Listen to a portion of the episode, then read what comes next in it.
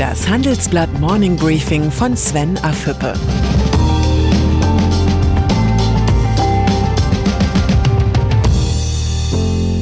Guten Morgen allerseits.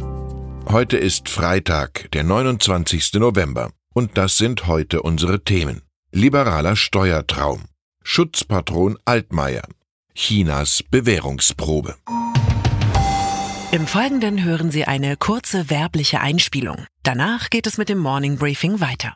Was ist der größte Icebreaker im Büro? Kaffee. Und ein richtig guter Kaffee schmeckt nicht nur gut, er fördert die Produktivität, sorgt für mehr persönlichen Kontakt und nebenbei auch für zufriedene Mitarbeiter. Neugierig? Jetzt eine Woche Nespresso fürs Büro testen. Alle Infos auf nespresso.com slash Maschine-testen. Für das neue EU-Parlament ist der Klimaschutz mehr als eine Chiffre.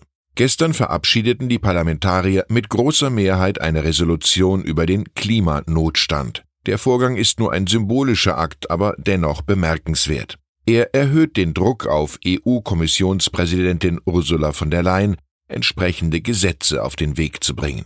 In der Resolution fordern die Abgeordneten, dass die EU-Kommission ihre Arbeit auf Folgen für Klima und Umwelt abklopfen müsse. Selbstverständliches kann man nicht oft genug anmahnen. Mit großen Ideen hat sich die FDP in den vergangenen Monaten auffällig zurückgehalten.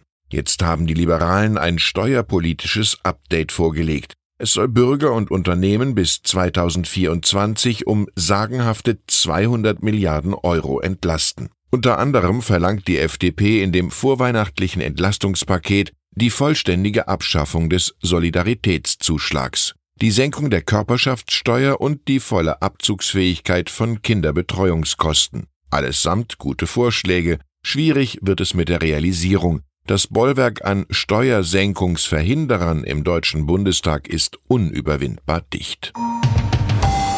Datenschutzgrundverordnung. Die Bundesregierung hat mit der DSGVO ein strenges Regelwerk gegen Datenmissbrauch entwickelt. Doch viele Unternehmen setzen die Vorschriften zum Datenschutz nur unzureichend um. Das ist zumindest das Ergebnis einer Studie, die das Bundesjustizministerium in Auftrag gegeben hat und die dem Handelsblatt exklusiv vorliegt. Vor allem bei sozialen Netzwerken und Messenger-Diensten gibt es eklatante Mängel. Nachlässig gehen die Unternehmen vor allem mit Daten um, die besonders schützenswert sind, Informationen zur Herkunft, zur Gesundheit oder zu politischen Ansichten. Entsprechend schlecht fallen die Bewertungen für einige der untersuchten Dienste aus. Snapchat unzureichend, Instagram völlig unbefriedigend und Google völlig unzureichend. Die Konzerne haben verstanden, dass Daten das neue Öl sind. Es ist Aufgabe der Politik sicherzustellen, dass die Vorgaben der DSGVO eingehalten werden, sonst endet das Gesetz als Papiertiger. Proteste in Hongkong, Widerstand aus Washington. Ein Datenleck in der eigenen Partei, Kritik an der neuen Seidenstraße. Chinas Staatschef Xi Jinping erlebt die schwersten Wochen seiner Amtszeit. Experten fürchten, dass Xi im Kampf um die Weltherrschaft mit noch mehr Härte auf die neuen Herausforderungen reagieren wird. Kann das gut gehen? Unsere aktuelle Titelgeschichte Chinas Bewährungsprobe geht der Frage nach, wie stabil ist das System Xi noch, 70 Jahre nach Gründung der Volksrepublik scheint der chinesische Staatskapitalismus an seine Grenzen zu stoßen. Ein chinesisches Sprichwort sagt, wann immer ein Auge auf das Ziel gerichtet ist, dann bleibt nur das andere Auge, um den Weg zu finden. Über die jüngsten Entwicklungen in China, den epochalen Kampf mit den USA und die Gefahren für die Demokratie in China hat mein Kollege Jens Münchrath mit dem amerikanischen Politologen Francis Fukuyama gesprochen. Die Volksrepublik ist eine Diktatur mit absolutem Herrschaftsanspruch, sagt Fukuyama. Er habe seine Zweifel, ob das System langfristig nachhaltig sei. Das ganze Interview lesen Sie auf Handelsblatt Online.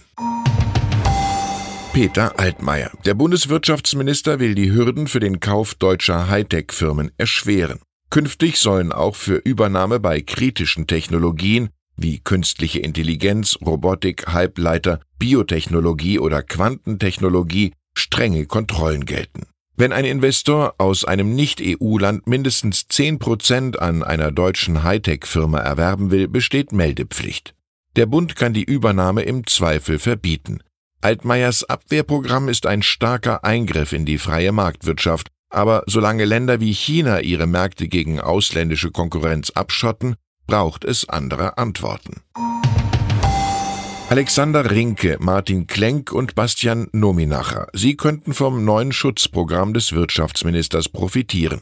Die drei Gründer der Softwarefirma Celonis gelten als die großen Hoffnungsträger der deutschen Tech-Szene. Sie sind jetzt von Bundespräsident Frank-Walter Steinmeier mit dem Deutschen Zukunftspreis ausgezeichnet worden. Das 2011 gegründete Start-up hat eine Software für Prozessanalysen in Unternehmen entwickelt und wird mittlerweile mit mehr als zweieinhalb Milliarden Dollar bewertet. Glückwunsch an die erfolgreichen Gründer. Deutschland kann stolz sein auf solche Heldengeschichten. SPD. Die Partei wird am morgigen Samstag bekannt geben, von welchen Vorsitzenden die angeschlagene Traditionspartei künftig geführt werden soll. Vom Duo Olaf Scholz und Clara Geiwitz oder von Norbert Walter Borjans und Saskia Esken. Alle Experten erwarten ein knappes Ergebnis des Mitgliedervotums, doch das ist nicht bindend. Die Entscheidung über die SPD-Spitzenposten trifft der Parteitag Anfang Dezember. Und da gilt bei den Sozialdemokraten Überraschungen nicht ausgeschlossen. Und dann ist da noch Willi Bogner.